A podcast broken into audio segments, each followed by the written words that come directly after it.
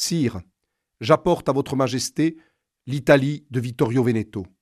Phrase qu'aurait prononcée Mussolini lors d'une audience royale le 29 octobre 1922.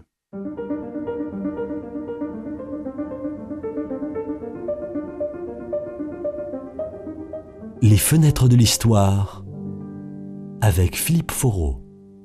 En 1922, l'Italie euh, entre dans une phase euh, finale de crise qui va amener le fascisme au pouvoir.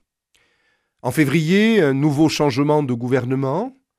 Le nouveau cabinet est dirigé par Luigi Facta, euh, un homme qui a été proche de Giolitti et qui effectivement représente une aile modérée du libéralisme italien.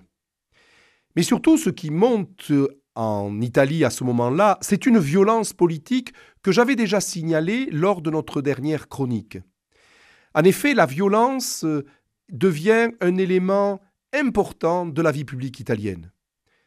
Un seul exemple, mais que je crois significatif. Le 1er août 1922, euh, la CGIL, le grand syndicat italien, appuyé par le Parti socialiste, avait proclamé une grève générale pour protester contre la montée du fascisme.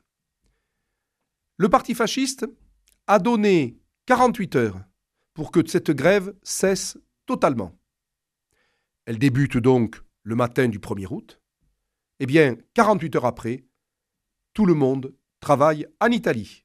La violence qui s'est déchaînée vis-à-vis des grévistes, vis-à-vis -vis des usines en grève, etc., eh bien, provoque une reprise en main que le fascisme a et qui montre sa force vis-à-vis même de l'État libéral. C'est-à-dire que nous assistons aussi en cet été 1922, et c'est en cela que cette affaire de grève générale est significative, à l'effondrement même d'un État libéral. Car en fait, le fascisme brise une grève alors que l'État ne réagit plus. Se pose désormais la question de savoir si le pouvoir n'est pas à prendre. Est-ce que le pouvoir est devenu une espèce de fruit mûr que le fascisme a à portée de main La question s'est posée à partir du 24 octobre 1922, c'est-à-dire il y a exactement un peu plus de 100 ans. En effet, le 24 octobre 1922 s'ouvre à Naples le congrès du Parti national fasciste.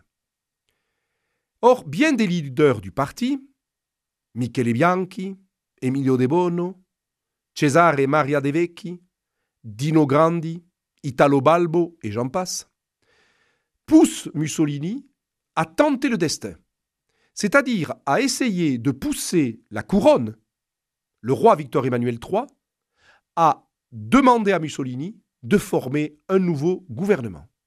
Et pour faire pression sur les autorités institutionnelle de l'Italie, eh bien, il est question de euh, constituer, d'organiser une marche sur Rome.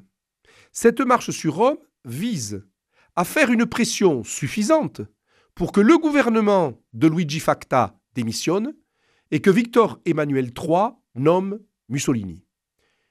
Il y a en cela un coup de poker, parce que on ignore exactement les intentions du roi en cas de pression de ce type, on ignore quelle est la réaction possible de Luigi Facta, le président du Conseil.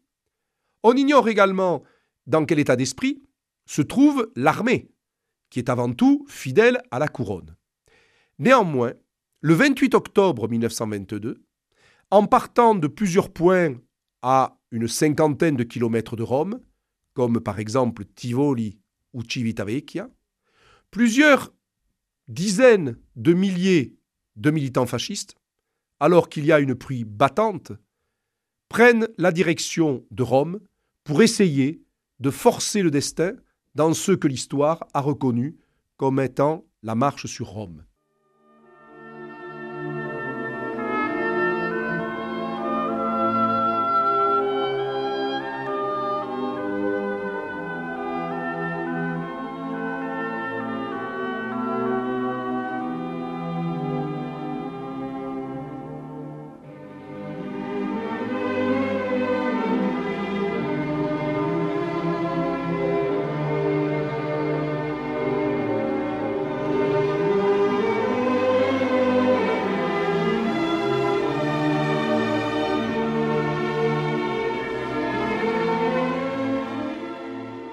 À l'annonce de la marche sur Rome, quelle est la réaction des autorités?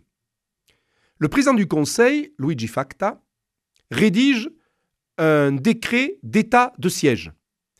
C'est-à-dire qu'il va aller au Quirinal, au Palais Royal, pour demander à Victor Emmanuel de signer un ordre qui autoriserait l'armée à rétablir l'ordre vis-à-vis des colonnes fascistes qui se dirigent vers la capitale. Le roi Victor Emmanuel III hésite. Il hésite et il va prendre des conseils. Parmi quelques ministres, quelques représentants du pouvoir gouvernemental, également auprès des forces armées. Il convoque le maréchal Diaz, qui est le chef d'état-major des armées italiennes, pour lui poser la question de savoir quelle serait la réaction des forces armées en cas d'état de siège, c'est-à-dire en cas d'ordre de tirer sur les militants fascistes qui arrivent vers la capitale. Le maréchal Diaz lui fait une réponse euh, assez sibylline.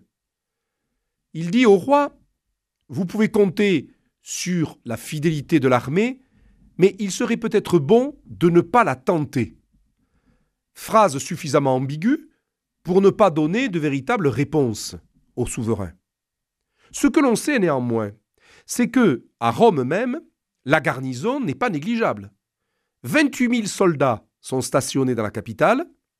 Ils sont commandés par le général Pugliese, fidèle monarchiste, et qui, à titre personnel, n'aurait pas eu de difficulté à faire tirer des chemises noires parce qu'il est avant tout un homme de la couronne. Il a prêté serment au souverain, et si un ordre de rétablir l'ordre euh, lui est donné, eh bien, il le fera sans hésiter. Mais Victor Emmanuel III ne saute pas le pas. Il va sans doute craindre des phénomènes d'une guerre civile accentuée. Est-ce qu'il a eu peur éventuellement pour le trône d'Italie? Est-ce qu'il a craint que la situation ne dégénère et ne devienne totalement incontrôlable? Il est difficile à l'historien de refaire l'histoire, mais sans doute qu'il y avait peut-être les moyens d'arrêter les militants fascistes en marche sur Rome, et d'ailleurs Mussolini lui-même, suffisamment prudent, était à Milan, où il attendait le résultat de l'opération avec un billet en poche pour la Suisse au cas où l'affaire tournait mal. Sauf que l'affaire tourne très bien puisque Mussolini va être appelé au Quirinal pour former un nouveau gouvernement.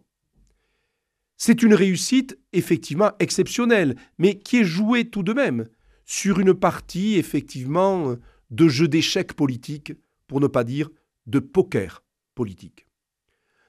Il est investi le 30 octobre, officiellement, président du Conseil du roi. La marche sur Rome est une pleine réussite. Mais on ne peut pas la réduire seulement à quelques dizaines de milliers de militants qui marchent à la capitale. Ce qui s'est passé également en cette fin du mois d'octobre 1922, c'est dans les centres névralgiques de la péninsule, dans les grandes préfectures de province, la prise de contrôle par les fascistes des centrales électriques, des stations de poste, des gares. C'est-à-dire que la marche sur Rome n'est pas seulement la marche de quelques militants qui vont faire pression sur le pouvoir, mais aussi une tentative de prise de contrôle de la péninsule elle-même. Les chemises noires, les militants fascistes, peuvent, eh bien, euh, avec euh, une certaine fierté et orgueil, défiler dans les grandes villes italiennes, et en particulier à Rome, où ils organisent un grand défilé sur la Piazza del Popolo, au nord de la ville.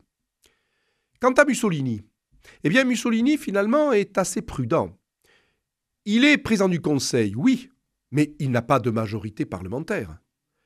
Il n'a que 34 de ses camarades qui sont députés au palais Montecitorio.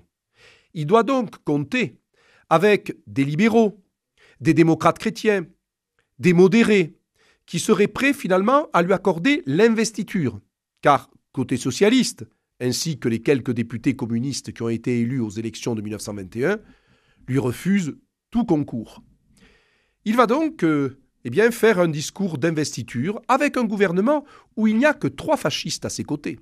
Donc un gouvernement de coalition avec des libéraux et même quelques démocrates chrétiens qui finalement finiront par démissionner au mois d'avril 23, mais presque trop tard.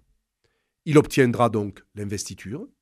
Il obtiendra le plus légalement du monde, par un vote parlementaire, les pleins pouvoirs pour un an, afin de rétablir la situation délicate de l'Italie. Ce que personne ne perçoit à ce moment-là, et sans doute pas Mussolini lui-même, c'est qu'il va rester au pouvoir plus de 20 ans. Ce que personne ne comprend, c'est que le fascisme a un dynamisme politique, qu'il a un autre projet que la simple gestion dans le cadre parlementaire de l'Italie libérale. Il veut créer autre chose. Ce projet, il est sans doute embryonnaire en 1922, mais au fur et à mesure des années, et en particulier après l'affaire Matteotti, ce député socialiste tué en 1924 et qui a failli, scandale qui a failli faire tomber le gouvernement, eh bien, à partir de là, c'est-à-dire à partir de l'assurance de rester au pouvoir, au cours des années 25 et 26, le fascisme va s'instaurer comme une vraie dictature, et par la suite, il va instaurer en Italie un vrai projet totalitaire qui ne s'écroulera que dans le cadre de la Seconde Guerre mondiale en 1943. Mais c'est une autre histoire.